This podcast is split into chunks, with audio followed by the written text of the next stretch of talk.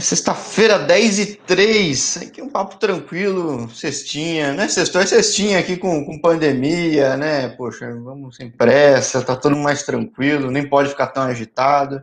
Eu não sei como é que tá em Manágua, como é que tá por aí?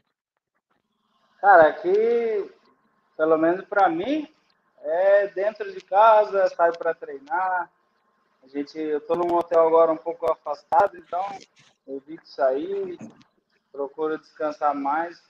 Então aqui, como é capital, é mais movimentado, mas onde eu moro aqui é tranquilo. Ah, tá. Você fica, você mora já numa parte um pouco mais afastada, é isso?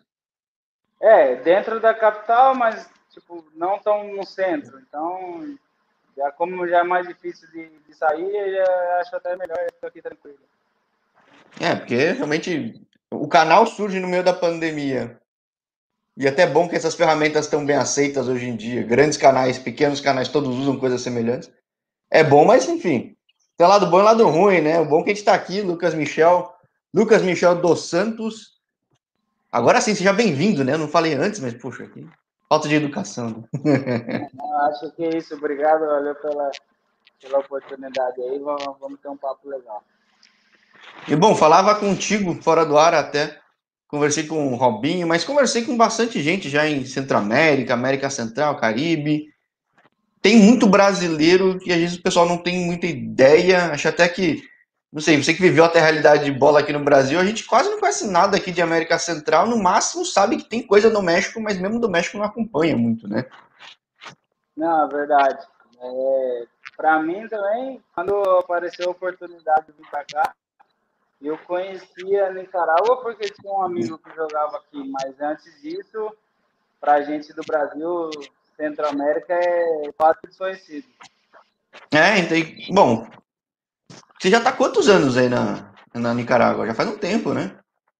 Bom, eu vim a primeira vez em 2018, fiquei um ano e meio, e agora vim de novo, estou há cinco meses. Quase e bom, anos.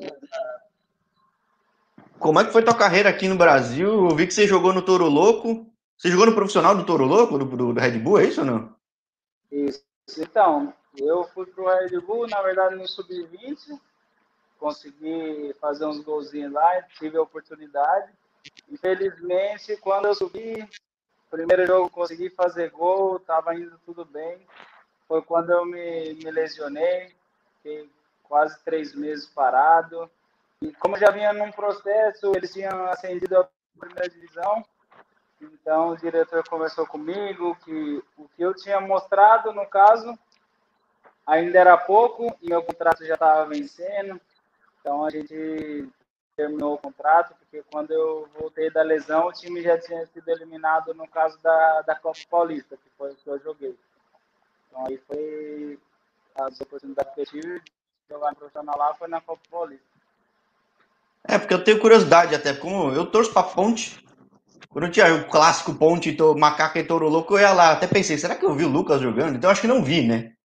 Porque a Ponte jogava não, Paulista, no caso, né? Primeira divisão, não. Sim, joguei no, no Moisés, mas contra a Ponte, não. Então não te vi lá, mas você não é de Campinas e você não trabalha na Red Bull. Como é que você chegou lá, cara? Cara, essa história foi um pouco complicada. Eu fui pro, para o Bahia.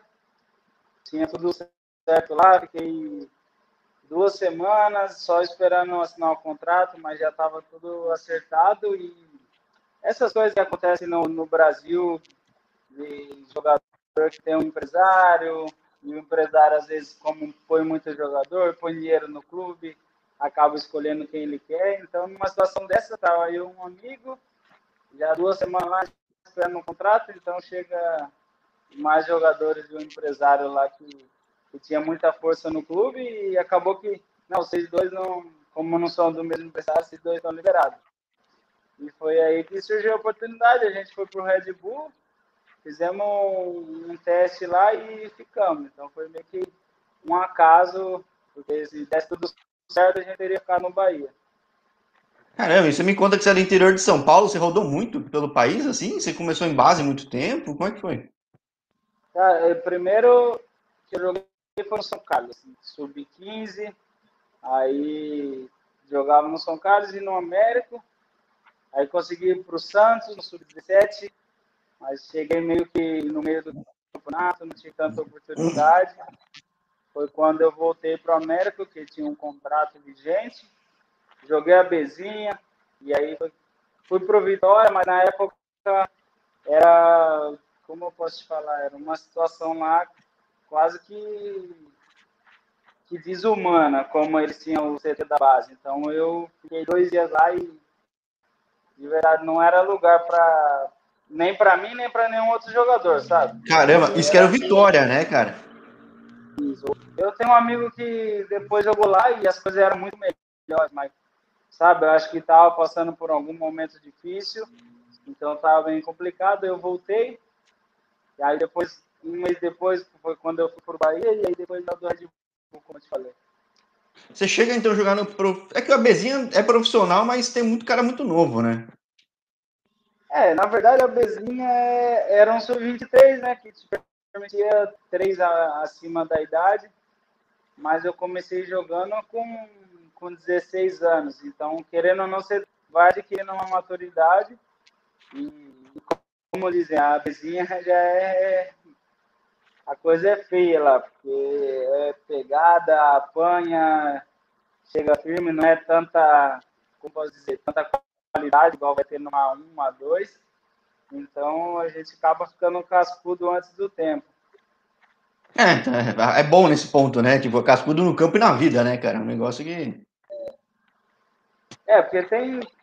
Você não vai ter as condições, a técnica, a condição de estrutura que você tem uma 2 e uma 1. Um você não vai ter na bezinha. Quanto à estrutura, era bom porque era, eu, tava, eu ficava em casa, porque era o time da cidade, mas já com essas coisas de, do futebol mesmo, sim, não era tanta qualidade, mas querendo ou não, tem jogadores que já tinham rodado, você vai aprendendo, e alguma coisa você consegue tirar sempre. Eu nem sabia, o América, o América ainda tá no, no jogo disputando paulistas ou não? Não, é, acho que 2012 ou 13 foi a última vez. Na verdade, o presidente lá, ele é, como posso dizer? Ele é um empresário, mas ele, o futebol, o futebol é uma paixão, sabe? Então ele, como que não soube levar o futebol como um negócio, acabou perdendo muito dinheiro. Então ele, ele deu uma parada, se supõe que, que pensam em voltar, talvez no ano que vem, com a ajuda de alguns empresários, mas não, não sei, não sei como vai isso. É, porque na Bezinha sobe muito time e aparece muito time também, né? Então. Eu não, é, eu assumo que eu não lembro do, do América, por exemplo. Eu que eu gosto de ver jogo em rede vida, acompanhar um monte de coisa, mas não. Não, não lembro o nome A primeira, a primeira participação foi em 2008 e foi bem, chegou no, no quadrangular final, não subiu porque na época subiram Red Bull Brasil e o Pão de Açúcar, na época, que é o Aldax hoje, jogava o Paulinho. Ou seja, olha os times, né, cara? É difícil, né, cara? Todo mundo quer subir, mas às vezes surge um projetão desse, pô. É, claro, tem um projeto bom lá, mas com certeza a estrutura estrutura, o dinheiro que tinha um Pão de Açúcar, que tinha um Red Bull Brasil, era outra coisa. Ele jogava Gilmar Fubá, Maurílio, que jogava no Palmeiras, então o Paulinho, que hoje é, é conhecido mundialmente, então tinha jogador de qualidade. Mas por ter sido o primeiro ano e chegar entre os quatro primeiros, os seis primeiros, se eu não me engano, foi, foi um bom projeto. É, é aí que eu sempre falo com o pessoal no canal. O interior de São Paulo, a, a, a 2, a 3 é tão difícil que o, o Red Bull demorou para chegar na 1, né, cara? Não foi? Tipo... Demorou bastante. 2007 e chegou em 2015, eu acho. É, 8, então, pô, anos. Não, não, é fácil, cara. E aí, e aí tem tanto talento, todo mundo. É, é uma vitrine, independente de qual divisão. Foi seu caso, né? E você acaba voltando, você falou, você volta para Red Bull, você joga a Copa Paulista, pouco, mas lesiona, joga. Como é que foi depois? Cara, é... como a gente. Quem joga futebol sabe que, querendo ou não, a vitrine maior do Brasil é São Paulo. Você pode conseguir jogar em outro lugar, mas se você está em São Paulo, igual a gente está falando, que seja uma A2, uma A3, talvez até uma Bezinha, porque, como como exemplo, o Paulinho saiu da Bezinha, foi para a Ponte Preta, e aí foi quando o Bragantino, Ponte Preta, e aí quando estourou. Então, é, a gente usava como vitrine, e depois o Red Bull foi quando eu tive um, uma desanimada, dei uma desanimada do, da carreira de futebol, porque sabe aquela emoção, aquela expectativa, agora eu vou jogar a primeira divisão, essa é a minha hora, eu estou bem, e acontece isso da lesão, vem o término de contrato, então tentei depois, mais uma vez, um, um amigo conseguiu para mim jogar desde no Fernandópolis, tive um mês e algo lá, não pagaram, então foi quando eu falei, eu vou tentar fazer outra coisa, não sei, vou, vou procurar outro meio de, de conseguir viver, porque eu não quero mais não.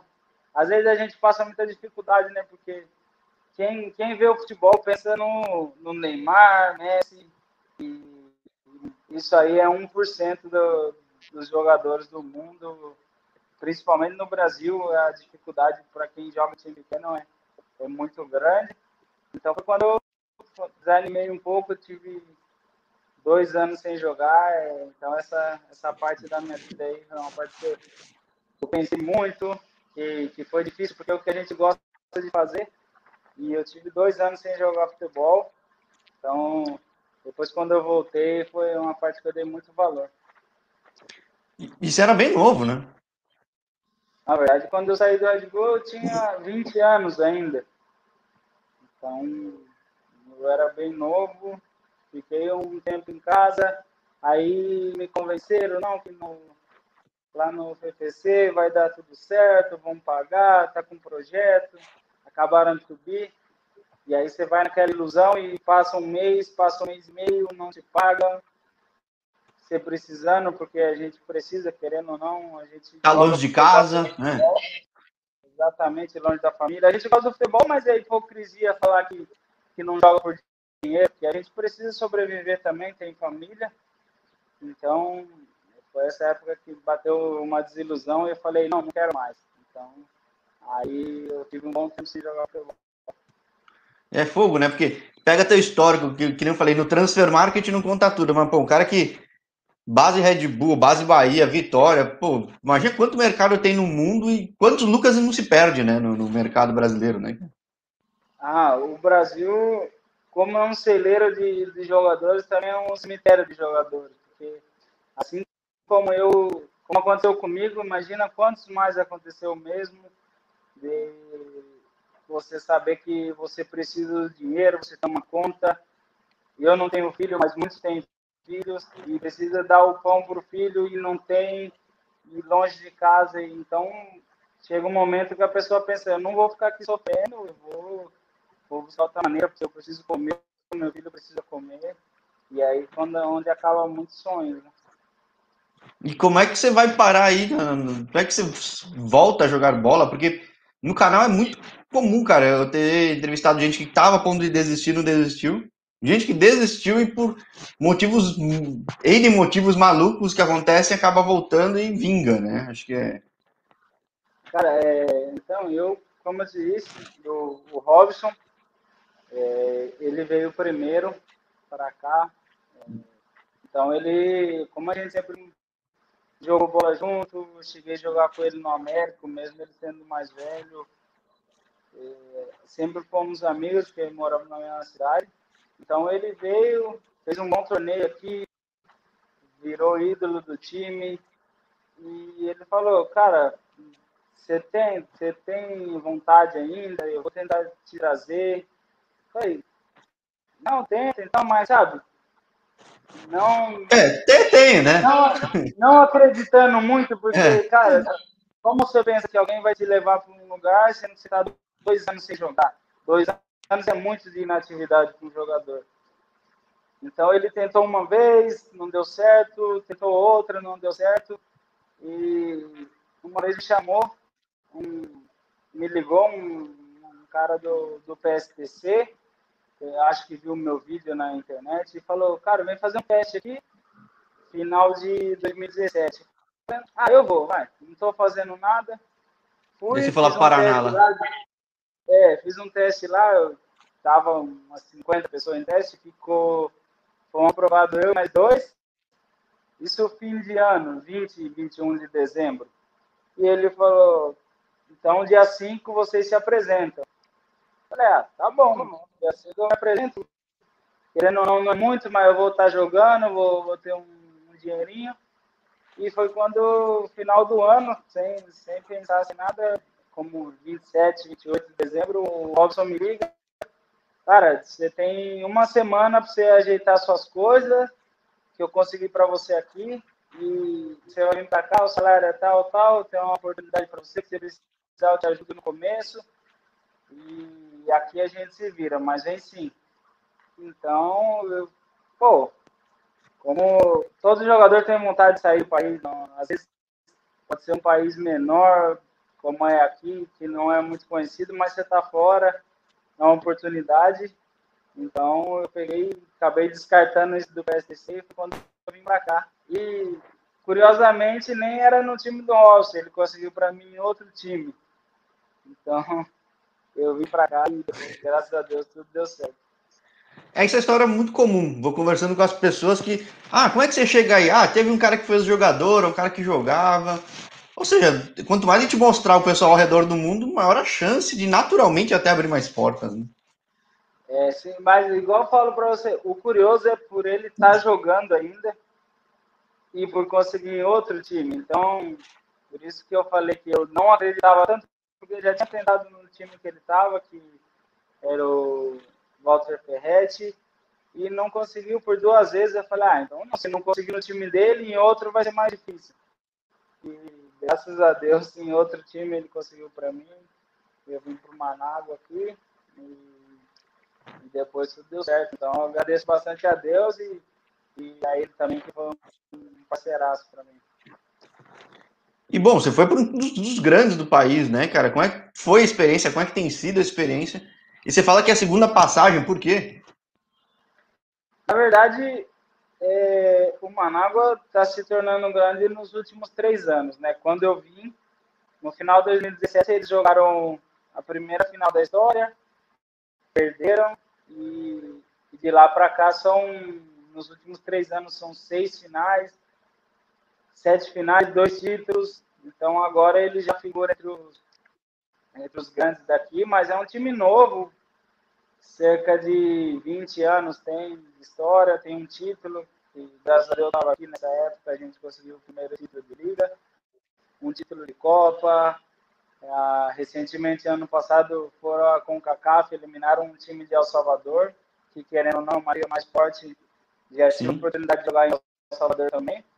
E, e aí é um nível mais forte. Então, as coisas daqui estão evoluindo Hoje ele figura entre os grandes, mas não é grande de, de história ainda. É, mas é um clube novo? Como é que chegou a surgir o clube? Cara, aqui eu não, não tenho muita ideia. Eu sei que é um clube que aqui é como pra, patrocinado seria da do governo, sabe? Como se fosse da prefeitura, um time da prefeitura, como tinha um América assim, que a prefeitura ajuda e tudo. Então, eles começaram, acho que em 2006, 2005, e aí, como um projeto social, a prefeitura investir no esporte, foi levando mais a sério, conseguiram subir uma vez, caíram, depois de 5, 6 anos voltaram, e aí agora está crescendo, tem, tem gente que, que já mais envolvida com futebol, tomando conta do clube, então aí as coisas estão melhorando aqui. É, porque eu, eu, falando com o Robson, eu falei, poxa, falei com um, um, um cara de. Uh, que está na Costa Rica, num time que foi comprado por um empresário lá. Falei com gente no Panamá que está num clube que foi comprado por um empresário. Imaginei que pudesse ser, mas não, é um negócio que foi crescendo mesmo. Né? Interessante. Não, foi, o negócio foi crescendo. Problema aqui que muitos dos times aqui dependem é, são patrocinados pelo pelo governo, sabe? Então às vezes envolve já o futebol com a política, então Mas não é só aí, né? Tem muito país, né? Tem muito país assim, cara. É, tem, mas aqui eu falo a verdade, assim, não é um tema que eu gosto de tocar, porque é tão perigoso aqui hum. falar do governo, mas aqui é a situação complicada. Se quiser, eu te comento depois. mas aí, pelo que eu vi, você não ficou só na Nicarágua, né, cara? Não, daqui é, eu fiquei três torneios, a gente saiu campeão em um, fomos vice em outro. E aí surgiu a oportunidade de eu ir para El Salvador. E eu tive lá seis meses foi um pouco difícil também, porque eu cheguei, fiquei oito jogos sem jogar, problemas de papel, que precisava de um papel daqui. Depois faltava um do Brasil e tinha que ser por correio, porque tinha que ser original. Ficar esperando, então já entrei. Imagina, você entrar num campeonato e seus adversários, seus companheiros estão oito jogos de ritmo na sua frente. Então sofri um pouco, mas consegui fazer uns golzinhos. É, o time não foi tão bem, mas daí surgiu a oportunidade e eu consegui ir para a Arábia Saudita. Agora, eu não falei com ninguém até agora de El Salvador. É muito diferente da liga aí. Como é que dá para comparar de questão de país, de liga? Porque é um país com mais tradição no futebol, né? Nada, nada eliminou os Estados Unidos para a Olimpíada, né? Exato. É aí, como que eu posso falar? É, são um pouco mais profissionais no, no quesito do campeonato. É, o, eu creio que dinheiro também. Mas o que pesa mais aí é que a gente de El Salvador gosta de futebol.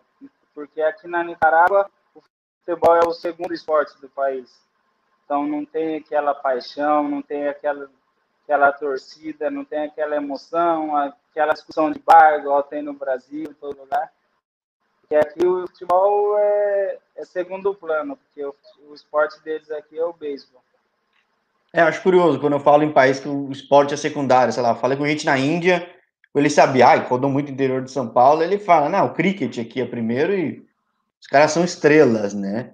No futebol ele é conhecido, mas dá para ele vive normal até, tipo, é, pelo fato de não ser tão estrela assim, ou jogadores na Finlândia. Na Finlândia, os caras falam que são gente normal, digamos assim, porque o jogador de hockey no gelo é, é Deus lá, né? Então aí você não, tem uma é... vida normal, né?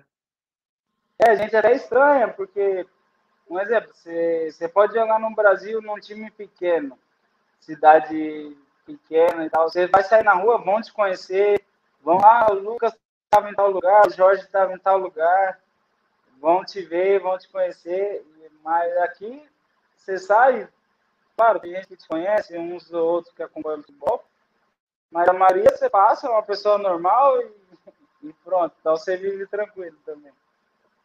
E aí você me falou, bom, de El Salvador, que enfim, a passagem acabou sendo curta, você vai para onde? É, essa sua passagem de volta aí? Como é que foi? Eu fui pro de El Salvador eu fui para Arábia Saudita. E, então Aquela, aquela coisa que eu falei, há três anos atrás eu não jogava, depois eu já estava na Arábia Saudita, falei, cara, agora eu vou conseguir ajeitar minhas coisas aqui, minha vida. E aí onde vem a pandemia e, e quebrou um pouco. Que time você foi lá? Porque era o que era? Lá tem a, a, divisão de elite, tem a divisão 1 e divisão 2, né? É, eu fui para a divisão 1. Alto Kibá chamava o time. Era um time que tinha acabado. Ele fica o quê? No interior? fica em Alcobar. É como divisa com o Bahrein, a 25 quilômetros assim do Bahrein. Ah, então não é, não é um lugar tão isolado, né? Não, mas é uma cidade grande, tem, tem três, quatro times a mais na cidade.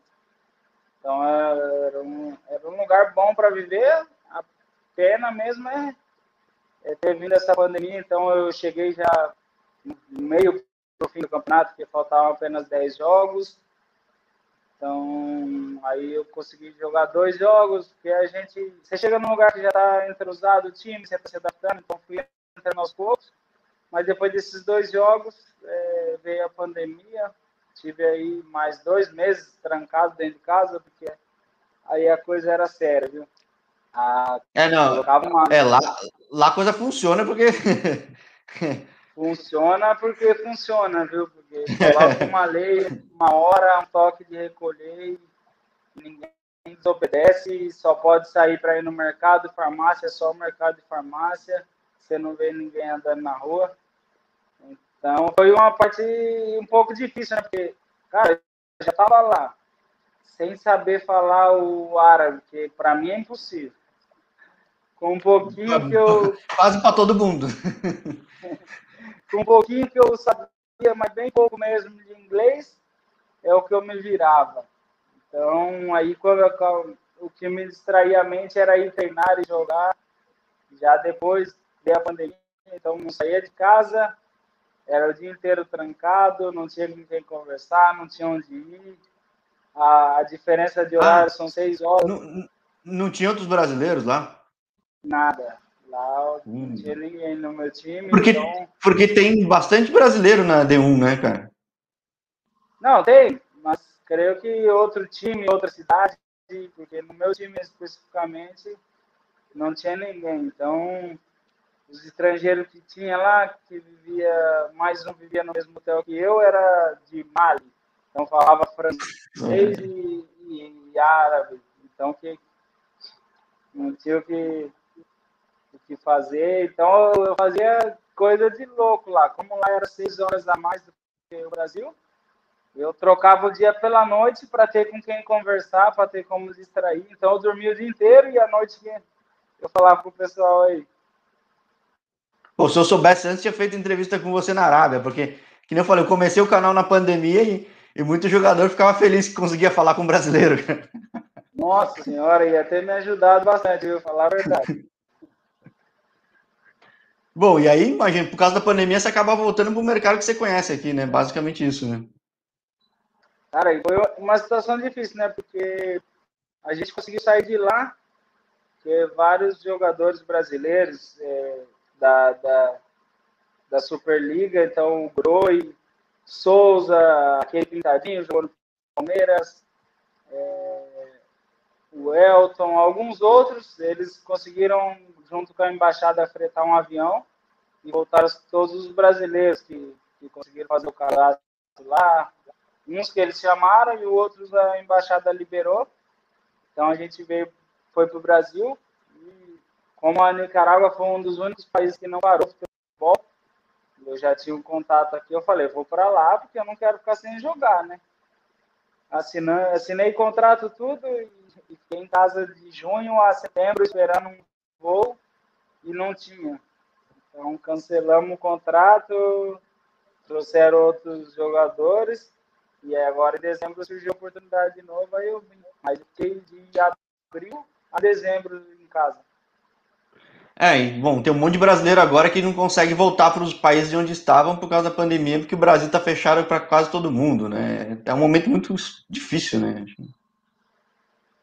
Então, por, por isso que que quando dessa vez não esperaram nada, o primeiro dia de pré-temporada a gente já estava aqui para não correr o risco. Apesar que aqui, cara, falar a verdade, você não se fala muito de, de corona, o povo se cuida, mas você não vê divulgando que ah, morreu tantas pessoas, tem tantos casos.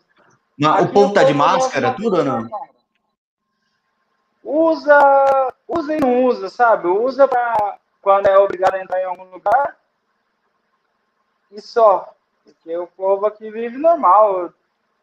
Que eu vejo tudo tá aberto, o povo fala que vão para balada, essas coisas. Então, aqui tá, leva uma vida normal. Como eu te falei, esse negócio de política aqui é complicado. Então, quando saiu esse negócio de pandemia, demoraram a divulgar e depois deu um mês por aí. Não chegaram a fechar tudo, algumas restrições tinham, mas deu um mês, dois meses, ah, pode abrir tudo e já era.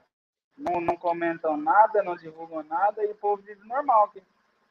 E é bom, é, até o que acabou ajudando, por exemplo, eu falei com Douglas Caé, falei com Robinson, porque justamente por causa da situação dessa, eu acabei vendo o futebol da Coreia, acabei vendo o futebol do Belarus, e acabei acompanhando o Real Esteli, que tem um canal na, no YouTube muito bom, vendo basquete tudo, e foi que eu acabei conhecendo mais de futebol da Nicarágua, cara.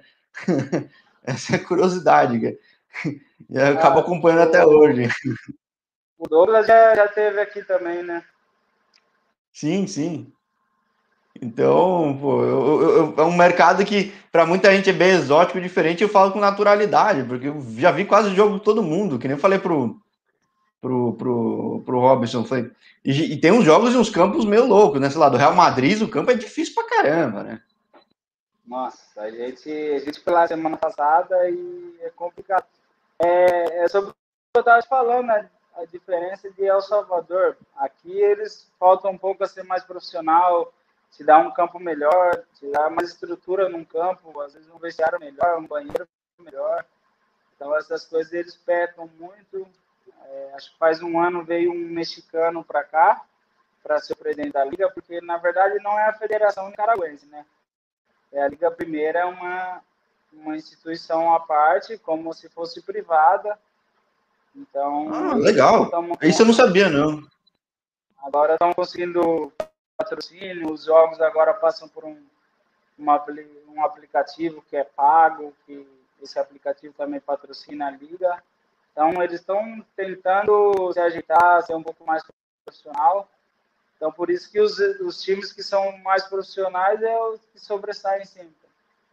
É, e sobressaem até ter um bom, um bom, digo assim, um, desnível meio claro entre os times que são melhores com os que são piores, né? Não, é claro. É, a gente joga futebol, então de vez em quando acontece uma surpresa. Igual o Real Madrid, igual você estava falando, ganhou da gente, ganhou do Real Esteli, e aí vai, às vezes perde para outro que está lá embaixo. Mas quando, quando não não tem nenhuma surpresa, a diferença dos quatro de cima para os seis de baixo é muito grande. Ah, sim, não, é que na hora do vamos ver, quando chega no final, daí, tipo, tá tudo mais focado, tá já preparado para esse momento, né? Então não tem como, né? É difícil, difícil você ver um. Ah, esse ano chegou um time que tava lá de baixo e chegou na final. Não tem, igual, tipo, o ano, o torneio passado, sim, teve uma surpresa que chegou um time dos lá de que estão lá embaixo chegou na semifinal. Mas aí agora já para esse torneio, já, como soma as tabelas, os pontos do outro torneio com esse, da apertura para clausura, o time já está lá embaixo, porque fez bastante ponto no outro e nesse quase não fez. Então é, é, é rara vez aqui tem uma surpresa, mas os times que são mais profissionais, que, que procura algo, dar algo mais para o jogador e tal, eles, eles conseguem sobressair. E aí, bom, você fala que, pô, três, quatro anos atrás estava parado, já tinha futebol era passado, dá esses dois anos com, com pandemia, sem pandemia, tua vida mudou totalmente, geograficamente, enfim, de tudo. Como é que você tá hoje? Porque você tá jovem, né? Você tem o quê? 25 anos? Não, já tô velho, já tô com 27. Vixe, é, ah, mas... carinha de novo. Mas a gente, cara, eu, eu fico feliz porque às vezes a gente não pensa, né? Confio muito em Deus e às vezes Deus faz as coisas da, da sua maneira, a gente que, no seu tempo, a gente que é apressado, na verdade. Então, há três anos atrás eu, eu não, não jogava futebol mais, agora eu voltei para cá, tive a oportunidade de conhecer outros países, fui para a Arábia Saudita, que é uma coisa que, se não fosse futebol, dificilmente eu ia conhecer venho para cá de novo, onde eu fiz história aqui, ganhei o primeiro título do clube, fui o primeiro artilheiro do clube no campeonato, sou o maior artilheiro da história do clube. Então, cara, minha vida mudou de 100%, assim, então eu agradeço muito a Deus, porque é só Deus mesmo para fazer essas coisas. Agora, é, é uma curiosidade, você foi para a Arábia, tem, tem muito cara que sai da Nicarágua, vai para o mundo árabe, assim?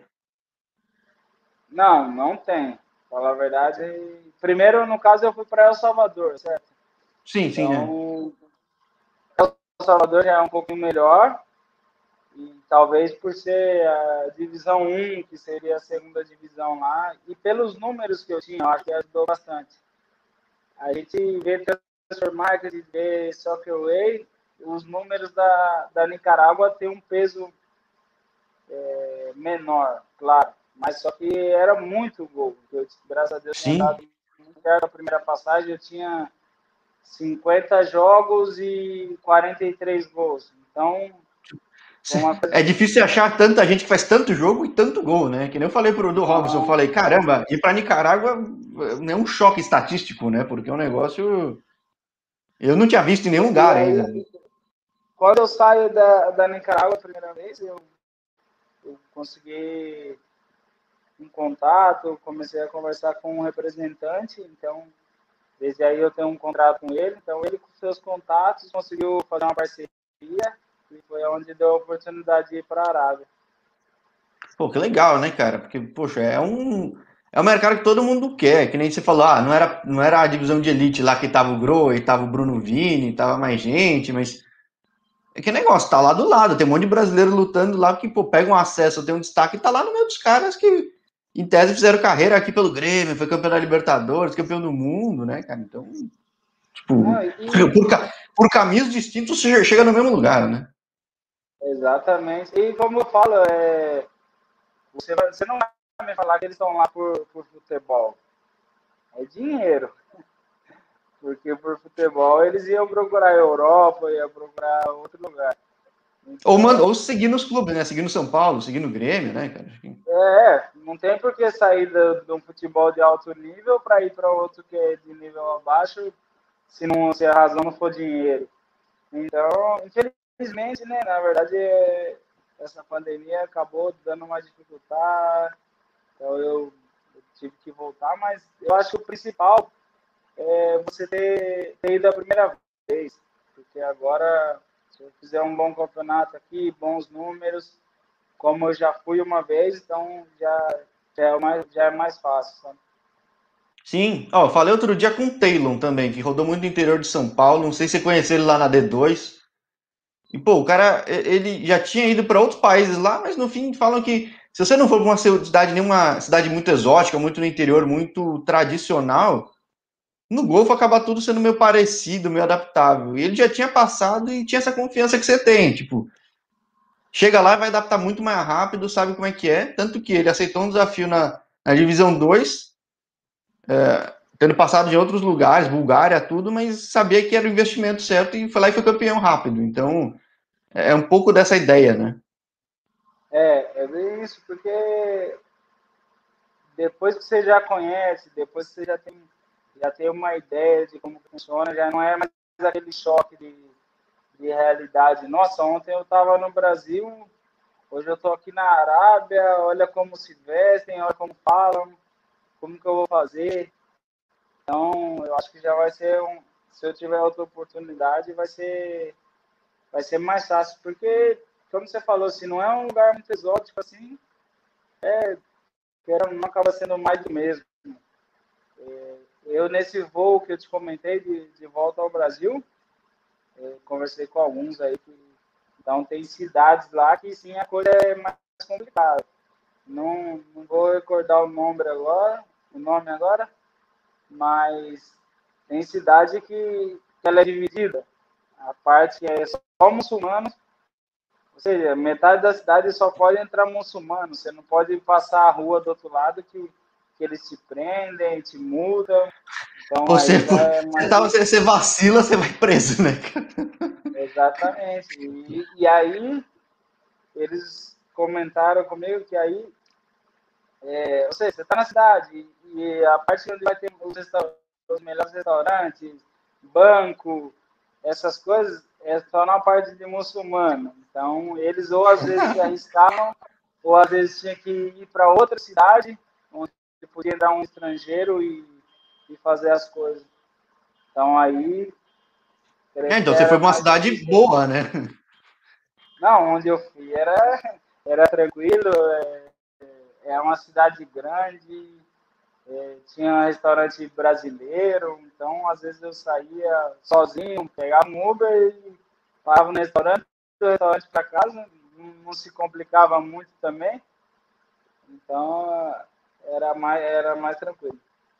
É, já me contaram, não em entrevista aqui em vídeo, mas algumas histórias também que você fala, caramba, cara, todo mundo pensa, ah, vou parada, beleza, conseguir a chance, mas é, choque, principalmente para família, é um negócio chocante, que nem se falou, você não tem filho nem nada, mas tem gente que vai com esposa, tudo, namorada, é um choque, né, Não, é, é tipo, você chega assim, o primeiro, primeira semana, dez dias, você fica, cara, o que, eu tô fazendo aqui?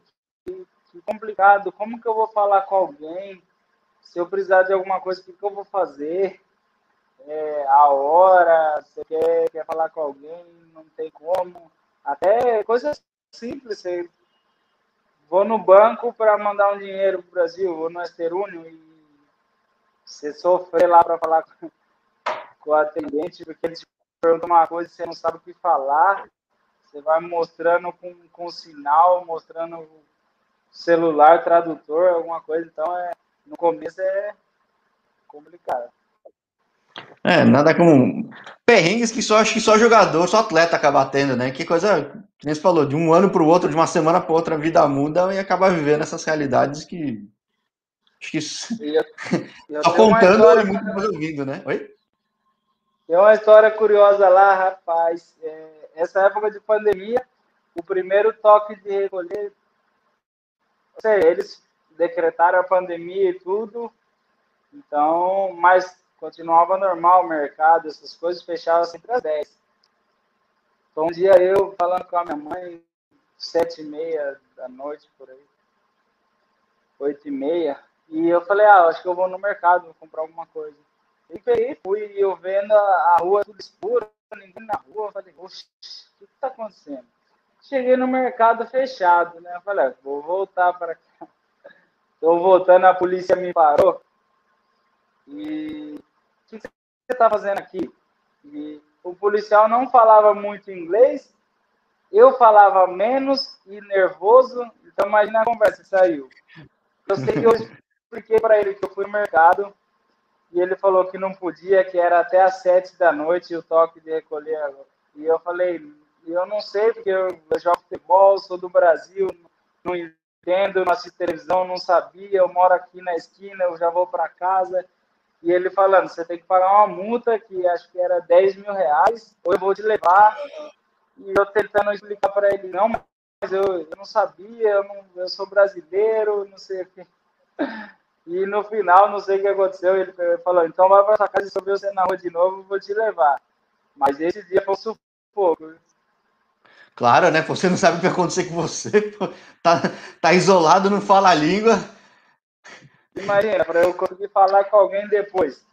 Mas é complicado, né? Também foi como uma desatenção do, do clube, né? Chamei até a atenção do diretor. Pô, brasileiro, TV não vai assistir não vai falar com ninguém.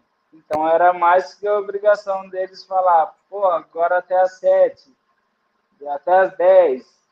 Então aí depois disso eles começaram a me avisar, ó, oh, pode sair até tal hora, pode fazer isso. Porque lá começou até às 10, depois às 7, depois chegou uma hora que era até às 3 da tarde. Das 6 às 3 da tarde, você podia ir no mercado e farmácia, mais nada.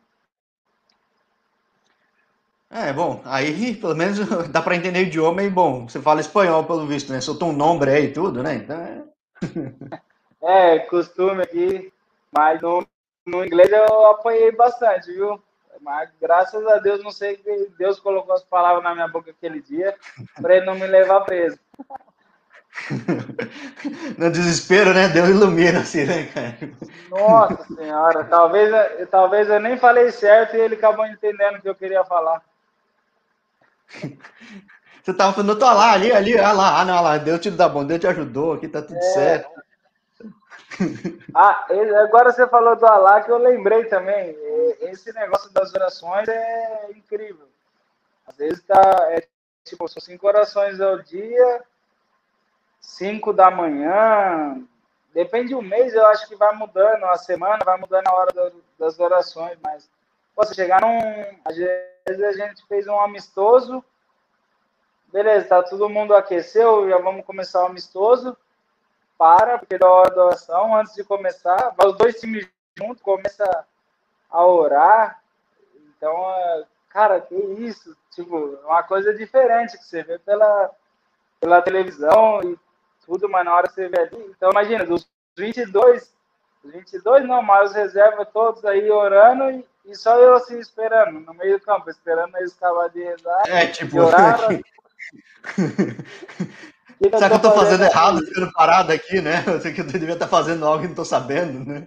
Uh, é, é, é, curioso, porque tem, tem a hora certa e não é que, tipo, eu ajoelho aqui e tô orando. Não, tem a direção certa que tem que olhar, tem a hora certa, a direção certa.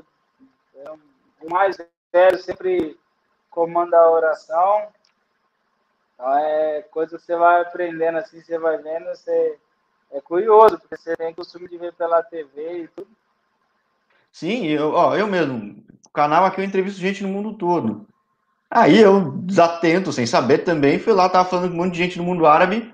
Essa semana nem vendar, tem Ramadã aí passando, tudo, bagunçou tudo. Tipo, eu não tenho nem ideia, tá ligado? Mas afeta totalmente a rotina é. de todo mundo, então é, é interessante.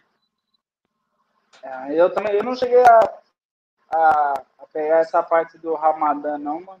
Não tenho muita ideia, sei que, que comem só depois do pôr do sol, uma coisa assim, certo? É, então, daí bagunçou o relógio dos brasileiros, tipo, bagunçou tudo, entendeu? Os caras também não estão acostumados, então muda toda a rotina. Né? De treino também. Mas tem alguma, tem alguma restrição nessa hora do Ramadã? Não, é que eles tiveram que, pelo menos eu falei com os dois aí que tiveram que mudar totalmente o calendário e tipo, os outros estão acostumados, mas brasileiro não, né? Então teve que mudar toda a rotina, horário de treino, horário de jogo, de sair, de fazer as coisas, porque. Porque todo mundo é... pratica, né? Então... É, é um choque de, de realidade, né? Sim, é, então, bom.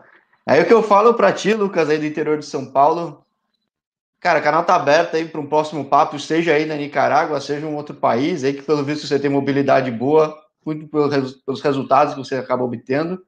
E será um prazer, cara, contar mais histórias aí ao longo dessa carreira, que espero que, poxa, você tenha muita chance ainda em muita parte do mundo.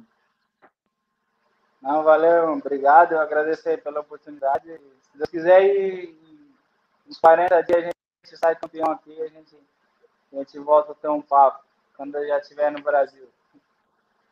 Legal, legal. Eu tô combinando com o pessoal aí. Já falei com gente que ganhou prêmio na Ucrânia, foi campeão em Malta. Que momento é esse, né? Para quem tem calendário meio europeu, o momento é ótimo, né? É. Não, beleza, tá combinado então. Obrigado de novo pela oportunidade. E quando, quando quiser bater um papo outra vez, também. Não, legal, que agradeço. Mais uma história de, de superação, de que muda a vida do nada, até para quem parou. Né? Falei com gente ficou três anos parado também, tipo, e, cara, tem caminhos, né? Claro, não é fácil, mas tem caminhos e, enfim, surge, né? É, tem, tem caminhos e, tipo assim, não posso falar. A gente desiste, mas, mas não desiste, né? Porque brasileiro que, que gosta de futebol desde pequeno sonha com isso, então mesmo que você para no, lá no fundo, ainda, ainda tem aquela coisa, cara, será que eu tento mais uma vez? Será que vai dar certo agora? Então, a superação e, e, claro, Deus na frente sempre, a gente consegue. Maravilha, maravilha. Sabe as palavras? Muito obrigado, tenha um bom fim de semana. Vai ter jogo ou não? A gente tem jogo, jogo complicado aí domingo. Então, bom, bom jogo no fim de semana, porque tá acabando a liga também, né? Então, fique bem focado agora, né? É, agora é a hora que, de separar os homens dos meninos, então a gente tem que estar focado com tudo aí. Maravilha, então vamos nessa, senão vamos jogar culpa no cara que te entrevistou do nada aí e te segurou os horários. Não, beleza, valeu então, Jorge, um abraço. Viu? Abraço, tchau, tchau.